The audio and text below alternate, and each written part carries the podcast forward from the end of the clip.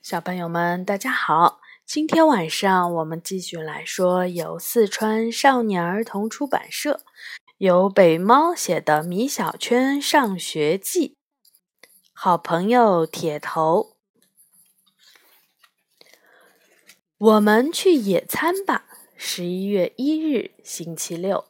老妈看完我的日记，表扬了我，并提议我们家邀请铁头家一起去野餐。野餐和铁头，这个提议太棒了！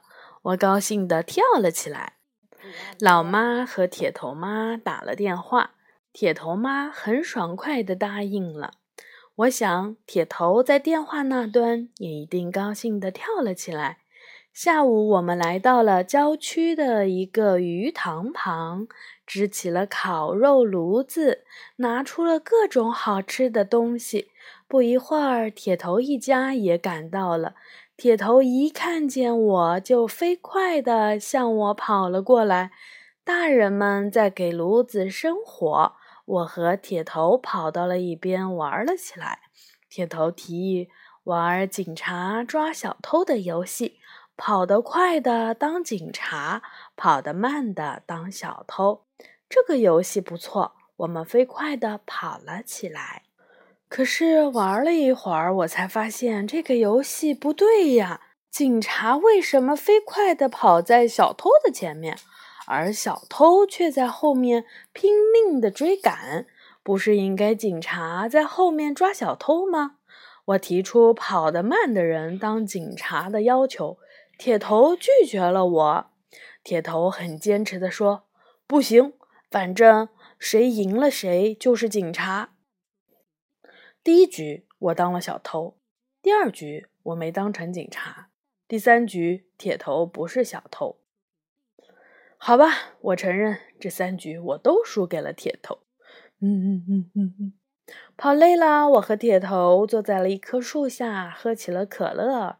铁头突然问我：“米小圈，你们学校好玩吗？”“当然好玩呀，我还交了一个好朋友呢，他叫姜小牙。虽然他叫小牙，但是他的牙特别大。”哈哈哈哈哈哈！铁头笑了起来。对了。还有莫老师对我们非常好，我们可喜欢上他的语文课了。还有肌肉老师，肌肉老师，铁头不明白，其实就是我们的体育老师。他有一身的肌肉块，所以同学们就叫他肌肉老师。嘻嘻嘻，真好玩儿。我反问铁头：“铁头，你们班儿怎么样呀？好玩吗？”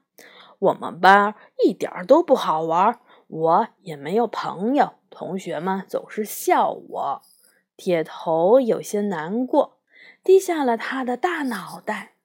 我突然想到了一个好主意，铁头，要不你转学吧，转到我们班来，咱们又可以在一起玩了。好呀，好呀！铁头刚要高兴，又难过了起来。可是。我妈妈是不会同意的。别急，我还有一个好办法。我悄悄地在铁头的耳边说出了我的办法。这个办法太棒了！铁头听完，高兴地跳了起来。铁头来了。十一月三日，星期一。今天我是第一个来到班级的，心想这下终于不会迟到了，说不定魏老师还会表扬我一番呢。可是，可是魏老师却迟迟没有来。老师啊，为什么我表现好的时候你总是看不见，我表现差的时候准被你发现呢？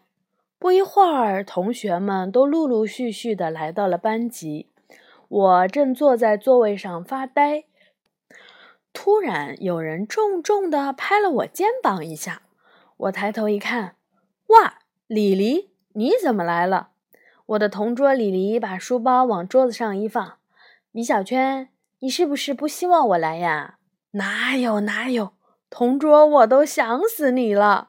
我赶快说，是吗，米小圈？你昨天的作业写了吗？这个这个还不赶快去写？那个那个，我发现我的同桌李黎一点儿都没有变，真是一个讨厌的家伙。数学课都已经过去五分钟了，魏老师才匆忙的走进了教室。魏老师走上了讲台，说：“同学们，对不起，老师今天迟到了。”之所以迟到了，是因为咱们班今天来了一位新同学。哇，新同学，大家都觉得很新奇又期待。让我们用热烈的掌声欢迎他吧！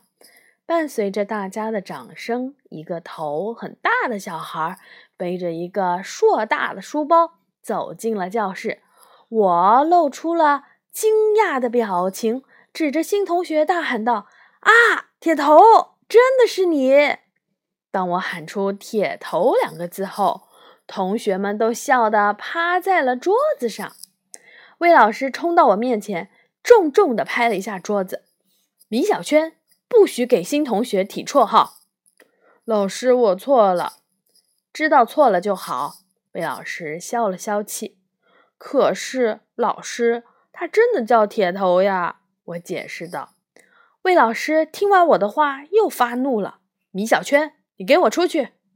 这时，我的好朋友铁头迅速举起了手来，报告老师：“我就是叫铁头。”铁头的话音刚落，同学们就笑得钻到了桌子底下去了。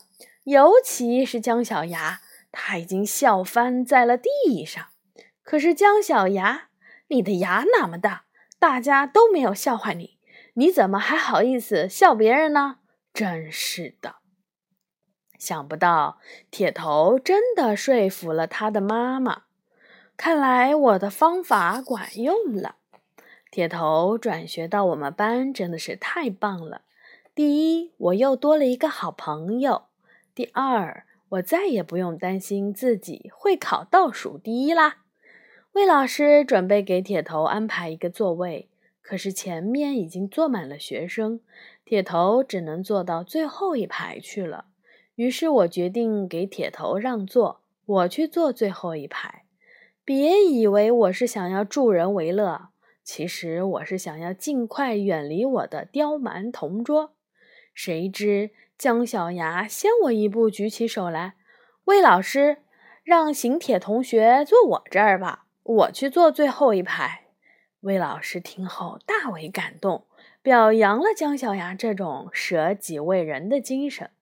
可是，魏老师，你知道吗？姜小牙坐最后一排的真正目的是想要偷偷看漫画书呀。就这样，铁头成为了郝静的同桌，我的后桌。好，小朋友们，今天我们连说了两篇日记，今天的故事就讲到这里啦。小朋友们明天再见晚安。好